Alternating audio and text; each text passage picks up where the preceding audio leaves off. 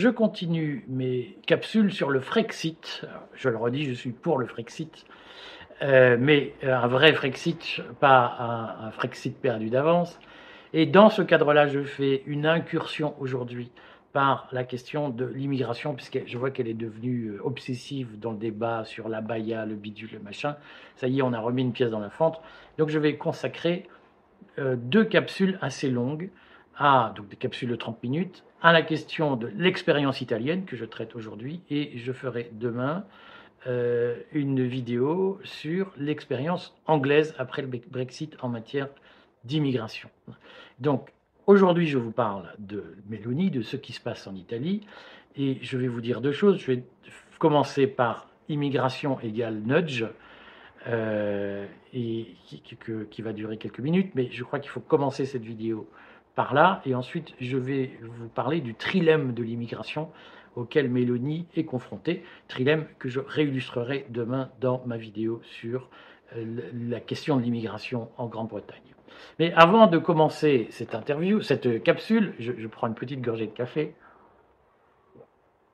Euh, je voudrais juste raconter très rapidement une anecdote qui m'est arrivée hier pour essayer de vous faire souffler, de vous faire respirer, parce que je sais que dès que le mot immigration est prononcé, c'est le nudge, c'est comme ça que ça fonctionne, les nudges. Dès qu'on prononce le mot immigration, la moitié de l'auditoire est en PLS en disant Ah, vous n'avez pas tout de suite dit qu'il fallait tous les renvoyer chez eux, donc vous êtes d'extrême gauche. Euh, donc, je, commence par vous faire souffler, respirer un peu tous, si vous êtes déjà en PLS, par vous raconter une anecdote qui m'est arrivée hier. Euh, je suis allé manger au restaurant hier à midi. Jusque-là, tout va bien. Je suis allé manger dans le 9-3 en Seine-Saint-Denis. Euh, au passage, donc tous ceux qui me disent Ah, vous êtes énarque, si vous connaissiez l'immigration, vous diriez pas tout ce que vous dites. Je pense qu'aucun de ceux qui n'écrivent ça ne vont manger à midi au restaurant dans le 9-3. Donc moi, je vous raconte pas un truc que j'ai vu dans Valeurs Actuelles ou dans CNews. Je vous, je vous dis ce que j'ai vécu hier dans le 9-3 en allant manger au restaurant, dans un restaurant qui n'est pas un restaurant à couscous, euh, qui est euh, un restaurant où le maire de la commune va régulièrement manger. Le patron du restaurant, qui est venu sympathiquement parler, me dit ah, mais euh, hier j'avais le maire de la commune, mais Claude Bartolone, l'ancien président de l'Assemblée nationale, vient souvent manger. Et donc c'est une bonne table, c'est pas étoilé. Je crois que ce restaurant était au guide à une époque, mais c'est une bonne table sans être totalement provocatrice, si vous voulez. Hein. Euh, donc je suis allé manger là-bas. Le patron du restaurant est un Algérien. C'est un vrai arabe quand on le voit. Alors je vais pas demander le détail. je n'ai pas tenu la chandelle, mais le gars, il a vraiment la gueule de l'Algérien arabe. Je veux dire, pas kabyle, pas berbère. Euh, le gars me dit, moi j'ai commencé ici en cuisine, je suis le cuistot, je suis resté le cuistot, mais j'ai repris l'affaire euh, il y a cinq ans. et il me dit, ben voilà, alors j'avais un serveur historique, mais une fois que l'ancienne patronne est partie et que je suis devenu le patron, il a commencé à, vouloir me défier. En gros, tous les patrons connaissent ces histoires par cœur. Je ne surprendrai que les salariés qui pensent qu'un salarié est un gentil et un patron un salaud. En réalité, plein de patrons sont des anciens salariés qui reprennent une affaire et qui découvrent que leurs salariés se comportent. Donc il me dit, le gars au début c'était normal. Puis petit à petit, il est venu habillé en femme. Puis il été de plus en plus arrogant. Il a commencé à houspiller les clients. Donc j'ai dû le virer. Et pour ne pas aller au prud'homme, je lui ai payé une indemnité euh, très correcte. Et je cherche des serveurs pour le remplacer. Il me dit, donc j'ai demandé, un, un, pote m'a dit, ma fille cherche un job. Est-ce que tu peux lui fournir un job? Il lui a dit, bah, viens au restaurant. Il me dit, la fille est venue bosser deux jours. Au bout de deux jours, elle s'est barrée parce que, euh, voilà, sans donner de nouvelles. donc le gars me dit, je, fais comme je peux. Euh, et donc je, cherche des gens pour venir travailler, je n'en trouve pas. Et le gars me dit, Algérien, vous comprenez monsieur, avec le RSA, les allocations, etc., qu'est-ce que vous voulez que je fasse? Le gars me dit, cet été j'ai eu un, un, gars qui est venu bosser. Il habite à 500 mètres, donc c'est l'endroit idéal pour lui. Il habite à 500 mètres du boulot, ce qui en région parisienne est une chance. Il est venu deux mois, puis il m'a dit non mais je préfère toucher les allocations. Et maintenant il est chez lui à attendre que les allocations tombent. Il ne faut rien. Un Algérien qui vous dit ça, un Arabe. Je vous dis ça parce que j'ai bien entendu que dans l'esprit délibérément réduit à, des choses très simples par euh, des influenceurs qui sont là pour nous mener dans le mur. J'ai bien entendu que beaucoup font l'équation arabe égale feignant, français égale courageux. Moi, j'ai entendu un patron arabe d'un restaurant euh, très correct, c'est pas la couscoussière du coin, qui dit Mais moi, monsieur, je suis devenu patron et je ne trouve pas de salariés, français ou arabes, pour venir travailler parce que les gens préfèrent toucher des allocations. Vous le prenez comme vous voulez, mais j'ai entendu ça hier. Voilà. Alors, maintenant, je vous parle du nudge. Je vous dis pourquoi je fais cette euh, vidéo, parce qu'un pote euh, qui s'appelle Patrick, qui se reconnaîtra sans doute, m'a écrit un mail pour me dire tu, te trompes sur l'immigration, tu n'aimes pas Zemmour, mais Zemmour a raison, l'immigration est le principal danger, surtout l'immigration arabo-musulmane, les, islam, les musulmans sont des fanatiques, tu te trompes, tu n'as pas compris le danger, etc. Ouais, je, lui posais la question est-ce que tu m'as déjà entendu défendre l'islamisme? Bon, euh, jamais. simplement, je, crois qu'il faut, à un moment donné, se poser des questions, non pas euh, de, de, tifosi, hein, de supporters d'un club de foot, quel qu'il soit, il faut se poser des questions d'être humain qui euh, réfléchit au sens des choses et qui se dit comment on règle les problèmes? Il ne suffit pas d'être dans l'incantation et d'être dans l'invective et dans les slogans faciles. À un moment donné, il faut dire comment on règle le problème de l'immigration en France. Euh, et, je, constate, c'est ma première partie de cette vidéo, que même ce pote qui est un gars éduqué, diplômé, euh, euh, responsable, il était patron de boîte, est dans une posture où il n'est plus possible de discuter rationnellement des problèmes. Son discours, Patrick, écoute-moi, ton discours, c'est une suite d'incantations, de Attention, le danger, ils sont dangereux les musulmans, notre identité, c'est des fanatiques, c'est le principal problème. Et, ok, mais on fait quoi?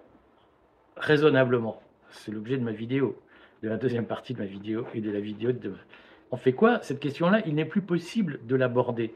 Je vois bien que même chez des gens cultivés, même chez des gens euh, raisonnables, ce n'est plus le cerveau euh, intelligent, si j'ose dire, qui parle c'est le pilote automatique émotionnel qui répète en boucle attention, nous sommes en danger, nous sommes en danger, nous sommes en danger.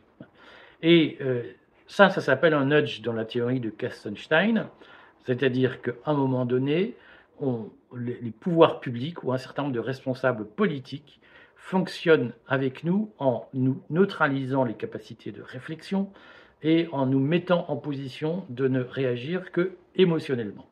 Ça a été fait avec le Covid sur euh, vous allez tous mourir si vous ne vous vaccinez pas.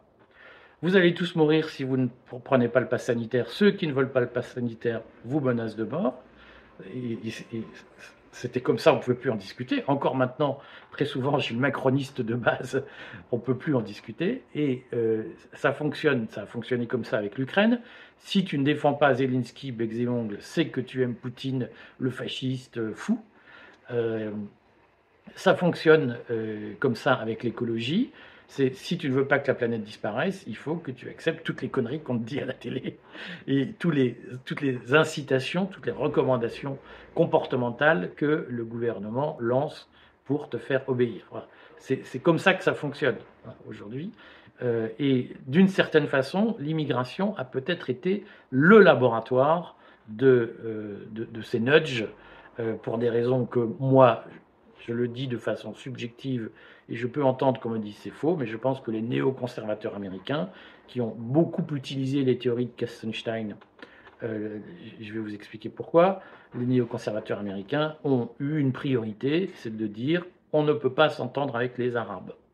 Les Arabes sont des dangers. Ça n'empêche évidemment pas les États-Unis de sous-traiter à l'Arabie saoudite un certain nombre d'opérations extérieures de la CIA, mais il y a pour les consciences occidentales, une obligation, c'est d'admettre que l'arabe est le danger suprême, le danger qui dépasse tout. Et il faut se demander pourquoi euh, il y a une telle importance chez les néoconservateurs américains à, d'une façon ou d'une autre, diaboliser l'arabe en tant qu'être humain, en tant que porteur d'une culture, etc. Euh, Et effectivement, de mon point de vue, les néoconservateurs américains ont développé ce nudge et se sont appuyés sur des amis comme Éric Zemmour, qui est proche d'eux, Euh, et comme l'entourage d'Éric Zemmour, qui est proche d'eux, les, néoconservateurs américains, les néocons, comme on dit, se sont appuyés sur des réseaux d'amis, euh, de soutien, hein, d'alliés en Europe pour travailler au corps le débat public, euh, pour faire passer un message, c'est que l'inflation, le pouvoir d'achat, tout ça, c'est à cause des Arabes. Et de toute façon, il n'y a qu'un problème à régler, c'est les Arabes. C'est pas la peine de parler d'autre chose. Vous savez que j'ai fait une vidéo cet été pour rappeler comment la campagne de Zemmour a correspondu à, je, dirais, ce protocole, ce projet, ce programme porté par les néocons. C'est-à-dire, ce qu'il faut, c'est diaboliser les Arabes et que les gens retiennent une chose, c'est que le, seul danger important dans une société, c'est pas Macron, c'est pas la caste, c'est les Arabes. Alors, éventuellement, comment on appelle les pédosatanistes? Francs-maçons, hein aucun néocon n'est franc-maçon, il faut le dire, et donc expliquer que le problème c'est les francs-maçons, ça les arrange bien. Euh, et donc, sinon, le problème, c'est les Arabes. C'est un nudge. Euh, ça a été, et de mon point de vue, c'est probablement le premier nudge que nous ayons subi à notre insu, qui a été de convaincre les gens que euh, la présence des Arabes dans une société était une menace de mort, une menace pour leur identité, et que les mecs allaient tout ou tard sortir avec un couteau entre les dents pour les étriper tous. Rappelons quand même que pendant 150 ans, l'Algérie a été française ouais, c'était un peu pas ça, 130 ans. Et pendant 130 ans, euh, les, Français en Algérie étaient très minoritaires. Et globalement, euh, les Français vivaient en sécurité en Algérie, on le rappellera. Euh, soit. Donc, ce que je voudrais juste dire, c'est que cette vidéo, elle est compliquée à faire, puisque j'ai face à moi des gens qui sont dans des nudges, c'est-à-dire qui obéissent à une espèce de, programmation du sommeil, à une espèce d'hypnose, où ils sont convaincus qu'il y a une menace de mort, et quand vous êtes dans la peur de mourir, vous ne pensez plus à autre chose qu'à sauver votre peau. Et donc, euh, si vous avez peur de mourir, euh, dire des gros mots vous gêne plus, devenir euh, hystéro vous gêne plus, vous êtes complètement dominé par votre instinct de survie. C'est ce que Kassenstein, dans son livre, appelle les humans contre les econs, les humains contre les économiques c'est-à-dire ceux qui réagissent par l'émotion au lieu de réagir par la rationalité. J'insiste sur Sunstein, puisque c'est un professeur de, philosophie, enfin philosophie à l'américaine, professeur d'université aux États-Unis, qui est encore actif, hein, et qui a aussi écrit au début des années 2010 un livre qui s'appelle Théorie du complot, Theories of Conspiracies, euh, avec un, gars de la CIA. Réfléchissez à ce que ça veut dire. Et dans ce livre, euh, Sunstein euh, soutient que les théories du complot qui se développent sur les réseaux sociaux constituent un vrai problème politique pour les États-Unis et qu'il faut les combattre par l'infiltration cognitive, c'est-à-dire en payant des opposants pour faire croire qu'ils sont eux aussi complotistes. Et euh, ces gens vont utiliser des techniques de contre-influence pour semer le doute et donc pour neutraliser ces théories du complot. Hein, et donc c'est la théorie de l'infiltration cognitive qui est tout à fait intéressante et je le redis, de mon point de vue, largement utilisé en France par les pouvoirs publics. Mais euh, on l'a vu à l'occasion de, l'affaire euh, du, fonds Marianne, même si euh, l'Assemblée, le Sénat qui a interrogé Marlène Schiappa n'est pas allé jusqu'au bout sur ce sujet. Mais ce qu'on peut penser, c'est que les services contre-influence en France qui pratiquent l'infiltration cognitive sur Internet sont des services qui sont coordonnés dans le cadre du G7 avec une stratégie globale pilotée par la CIA et par les services canadiens qui ont le mérite d'être à la fois anglophones et francophones. Euh, et donc il y a, si vous regardez, mais je les cite régulièrement, excusez-moi j'ai un truc dans l'œil, si, vous regardez, euh, les, comptes rendus, les, déclarations à l'issue, déclarations conjointes, les déclarations conjointes à l'issue des sommets du G7, vous verrez qu'il est fait mention du programme notamment de Rapid Response Mechanism, RRM, qui est un mécanisme de coordination des services de contre-influence du G7 sur les réseaux sociaux pour neutraliser les, opposants sur les réseaux sociaux. L'an dernier, j'avais publié d'ailleurs plein de manuels rédigés par les services spéciaux, les services de contre-influence sur ces sujets. Regardez cela si vous voulez.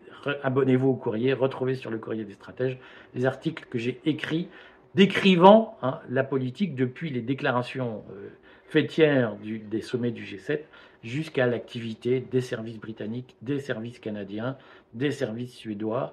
Euh, la presse britannique a, pas mal détaillé comment ce Rapid Response Mechanism avait fonctionné au moment du Covid. Donc regardez, tout ça c'est documenté. Voilà, ce que je voudrais vous dire, c'est que la question de l'immigration, et notamment la diabolisation des arabo-musulmans, elle est très largement le fait du nudge et elle, a été, de mon point de vue, le premier laboratoire pour expérimenter des techniques de contre-influence et d'infiltration sur les réseaux sociaux et d'infiltration cognitive pour orienter l'opinion publique occidentale vers telle ou telle position. Ce point étant fait, je vais vous parler quand même de Giorgia Meloni, parce qu'elle est au centre d'une polémique en ce moment en Italie il faut, dire que cet été, 4000 migrants ont débarqué à Lampedusa. Euh, a priori, l'Italie va battre cette année un record d'arrivée de, migrants illégaux, de clandestins, enfin en tout cas de, ne sont plus vraiment clandestins puisqu'on les voit arriver, de, migrants illégaux qui arrivent. Euh, et donc, les Italiens sont en train de tirer un premier bilan de l'expérience Meloni. Alors, Meloni, elle s'est fait élire sur un discours, c'était même pas très dur, c'était brutal sur l'immigration. Meloni avait expliqué que euh, elle, établirait un blocus naval autour de l'Italie pour empêcher tous les migrants de passer. Elle avait pratiquement dit, je crois qu'elle qu'elle coulerait les bateaux de migrants qui arriveraient. si elle n'avait pas dit, en tout cas, euh, c'était clair qu'ils n'auraient pas le droit de passer. Elle avait aussi dit qu'elle renverrait tous les clandestins arrivés en Italie chez eux. Euh, elle avait vraiment expliqué que elle, ce qu'elle voulait, c'était arrêter l'immigration il y a des excusez-moi, mais il y a des crétins qui ont cru parce que c'est le nudge, donc on leur dit nous on va arrêter. Les mecs y croient. C'est le nudge, ils ne réfléchissent plus, ils ne sont plus en position de se dire mais ce n'est pas réaliste. Et je vois, j'en parle puisque je vois que la même chose se produit en France. Et donc cet été, des, des, de migrants sont arrivés, notamment sur l'île de Lampedusa. Et ce que dit la presse italienne, c'est mais non seulement elle n'est pas allée constater les dégâts pour protester, elle n'a pas envoyé un vice-premier ministre, mais même Salvini, qui est en principe le dur du gouvernement, n'a pas bougé le petit doigt pour dénoncer euh, ces arrivées massives de migrants. Or, il y a eu pire, début juillet, Mélanie, a prononcé un discours euh, pour dire, euh, en fait, l'Italie a besoin d'immigration, mais d'une immigration contrôlée. on l'a entendu tellement souvent. L'Italie a besoin d'immigration parce que nous avons un déficit démographique. Euh, et donc, je, voudrais en parler puisque ce sont des sujets qui sont très peu abordés dans la presse française. Et peu de gens lisant l'italien, peu de gens se donnant le temps d'aller traduire des sources italiennes s'ils ne parlent pas l'italien, peu de gens vont chercher à comprendre ce qui se passe en Italie au-delà de quelques slogans faciles. Le nudge, toujours. Ah, ils ont trahi. Ah, Mélanie est à la solde des États-Unis, etc. Il y a toujours quelque chose qui explique que finalement, on n'a pas fait comme ça devait se passer. Alors, moins qu'on ne puisse pas devenir Premier ministre d'un pays aussi sensible que l'Italie, qui, d'une façon ou d'une autre, est le siège du commandement de la flotte américaine en Méditerranée, qui est une zone sensible, s'il faut le dire. Donc on ne puisse pas devenir Premier ministre de ce pays sans euh, que les États-Unis ne soient d'accord. J'en suis absolument convaincu. Hein. Euh, maintenant, comme on ne peut pas devenir président de la République en France, si on ne donne pas des gages aux Américains, c'est-à-dire que si vous faites comme moi, vous dites qu'il faut sortir de l'OTAN, vous avez peu de chances de devenir président.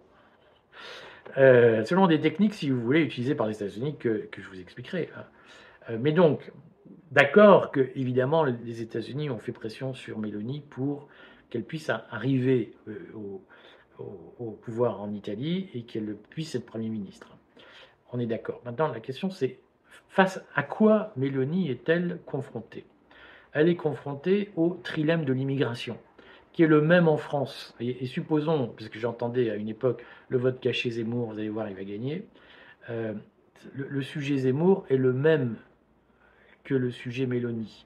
Évidemment, il faut une influence américaine. C'est pour ça qu'autour de, Zemmour, il y avait Sarah Knafo et deux banquiers américains.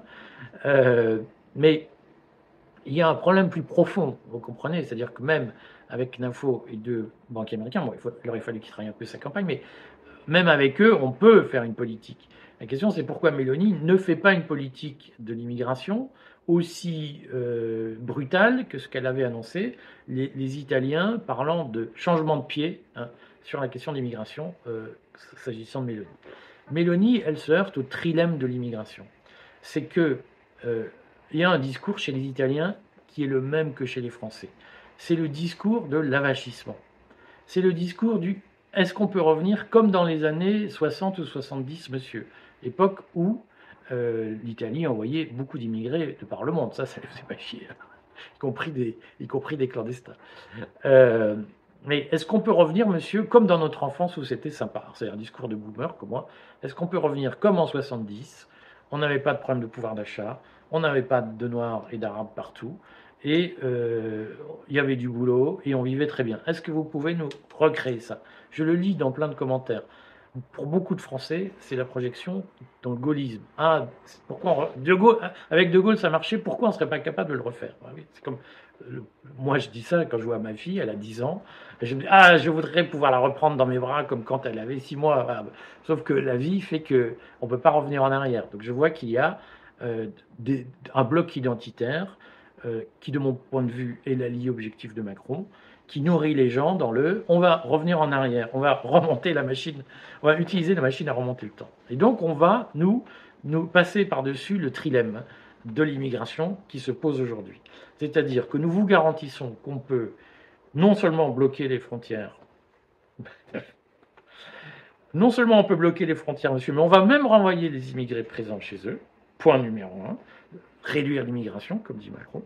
Point numéro deux, vous allez pouvoir continuer à vivre comme des nababs, c'est-à-dire que vous pouvez continuer à faire un enfant et pas plus, à travailler euh, quand ça vous chante, 35 heures par semaine, euh, avoir euh, des protections plus, plus, plus. Hein. Et en plus, vous allez continuer d'une façon ou d'une autre à avoir le, les mêmes avantages sociaux qu'avant, c'est-à-dire partir à, la retraite très tôt, vivre vieux, c'est-à-dire passer 25 ans à la retraite, alors que quand le système de retraite a été inventé, il était prévu pour que les gens en bénéficient pendant 5 ans. Vous, ça sera 25 ans. Hein, et pendant toute votre vie professionnelle, vous n'aurez pas eu d'efforts nouveaux à faire et il n'y aura plus d'étrangers. C'est le trilemme de l'immigration. Ah, or, ce que Giorgia Meloni découvre, c'est que ça n'est pas possible. C'est-à-dire qu'aujourd'hui, l'équilibre des systèmes de retraite, il est fondé sur euh, la croissance démographique permanente. C'est-à-dire que dès lors qu'on est dans un système par répartition, il vous faut suffisamment de cotisants pour nourrir les cotisés. Et donc, si les gens ne font pas plus d'enfants, si vous ne relancez pas la natalité durablement, vous êtes obligé de réduire les périodes de vie à la retraite. C'est comme ça. C'est mathématique. Ça s'appelle le système par répartition. Ou alors on nous dit on pique l'argent des plus-values, des bénéfices des entreprises. Mais à ce moment-là, on rentre dans un système de capitalisation. C'est-à-dire que si on explique aux gens, si vous voulez, je ferai une capsule sur le sujet. Si on dit maintenant, pour que les retraites, pour qu'on puisse partir à la retraite à 62 ans, on pique les bénéfices des entreprises, il faut être bien clair que le jour où les entreprises ne font plus de bénéfices, et les bénéfices, c'est comme ça, le jour où les entreprises ne font plus de bénéfices, on baisse les retraites. Est-ce que vous êtes prêt à ça? Qu'est-ce que vous ne comprenez pas quand on vous dit que si le système de retraite s'appuie sur les bénéfices des entreprises et pas les cotisations des actifs, ça signifie que vous rentrez dans un système de capitalisation et lorsque le capital diminue, on diminue les retraites.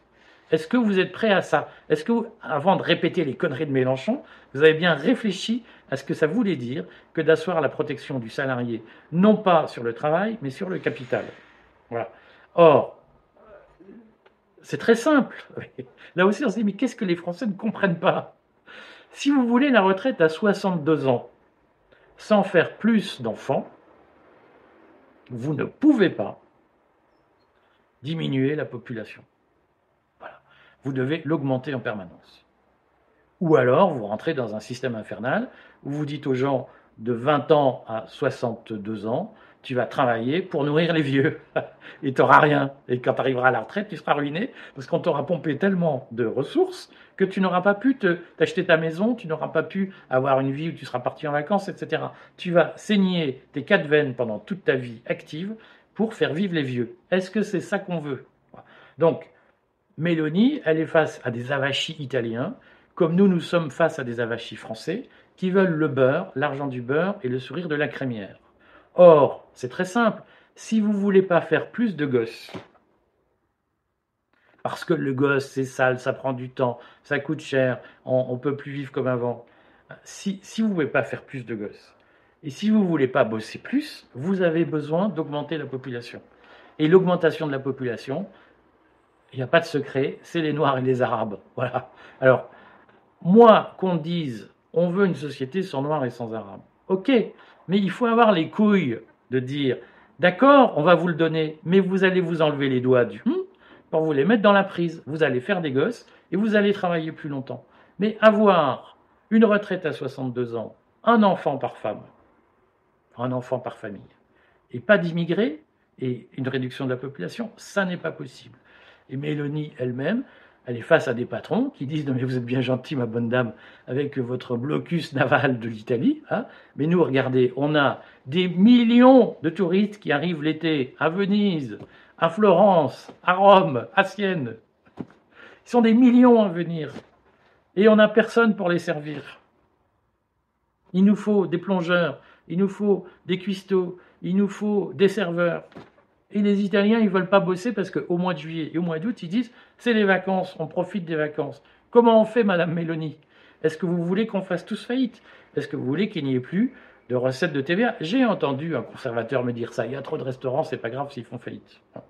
J'ai entendu, je vais dire, des débiles du bloc identitaire dire je, dis, il y en a un, vieil énard qui m'a dit, mais moi, mon fils, il est patron d'un restaurant, il a résolu le problème de, euh, de, la main-d'œuvre en augmentant les salaires. Ce mec-là, il n'a jamais recruté un mec. Il explique au patron comment il faut faire. Vous n'avez qu'à augmenter les salaires. Il faut arrêter les conneries. Moi, je veux bien qu'un patron, patron de restaurant augmente les salaires. Mais qui va payer l'augmentation des salaires? Les clients. Donc, on a déjà, je le vois dans les commentaires, des milliers de Français qui gênent sur leur sort en disant Ça fait longtemps qu'on ne peut plus aller au restaurant parce qu'on n'a pas les moyens, monsieur. On n'arrive plus à vivre. Et vous êtes en train de dire ben, Le prix des restaurants, faut encore qu'il augmente parce qu'on va augmenter le salaire des serveurs, des plongeurs, etc. Parce qu'il faut bien comprendre qu'un patron de restaurant, s'il double le salaire de son serveur pour que le, français de souche accepte de travailler à son rythme, hein, s'il double le salaire du serveur, il y aura une conséquence simple, c'est que le prix du menu va doubler. Voilà, c'est pas plus compliqué que ça. Et donc il y aura encore moins de gens dans le restaurant. Et vous y aura encore moins accès. Et vous pleurnicherez encore plus à dire ah c'est trop cher, on n'y arrive pas. La même chose, j'ai des dizaines de commentaires, des centaines de commentaires de gens qui disent on n'arrive plus à se nourrir, c'est trop cher, les prix augmentent trop. Mais si vous voulez qu'on bosse, faut nous payer plus, faut augmenter les salaires parce que c'est boulot payer une misère, c'est pas possible. Mais le gars, moi je l'ai vu, je suis allé en Italie j'ai fait, j'ai pris la ligne Lecce-Taranto, euh, qui, passe au sud de la botte. C'est couvert de champs de légumes, couvert de, c'est vraiment l'univers des maraîchers à perte de vue. Vous prenez le train, il n'y a que des clandestins qui le prennent pour aller bosser. Mais le train, le train régional, vous le prenez, vous voyez des nuées de clandestins, sales, euh, qui vont bosser. Vous dites, au patron, au, maraîcher italien, on veut plus de tes étrangers. Le gars, il vous dit, mais je fais comment moi pour ramasser mes légumes? Il dit, ben, tu payes les Italiens qui vont. Alors, il se trouve que la cueillette, ça se fait les mois d'été, au moment où les gens sont en vacances. Hein, hein. Il dit, ben, t'as qu'à les payer mieux, ils viendront bosser. Ben, le gars, il va les payer mieux. Mais le prix de la courgette, le prix de la fraise, le prix des abricots, il va exploser. Et on a déjà des tripotés de Français qui nous disent tout est trop cher, on n'arrive plus à se nourrir, et qui nous disent mais vous avez qu'à payer les Français plus cher, comme ça on n'aura plus besoin d'étrangers. Ben, mais vous avez compris ce que ça veut dire? Ça veut dire qu'au lieu d'avoir le kilo de cerises entre 10 et 15 euros, vous l'aurez entre 25 et 30 euros si vous augmentez le salaire des cueilleurs. C'est pas plus compliqué que ça. Et donc moi, ça ne me gêne pas qu'on dise on ne veut plus d'immigrés, mais ça signifie que si on ne travaille pas plus, nous, la vie deviendra infernale. C'est-à-dire que tous les prix vont exploser, que euh, on vivra dans une société où seuls les hyper riches pourront consommer parce que les autres seront éliminés. C'est la triste réalité, mes amis. Donc ça ne signifie pas qu'une société sans immigrés n'est pas souhaitable. Ça ne signifie pas qu'il ne faut pas diminuer l'immigration.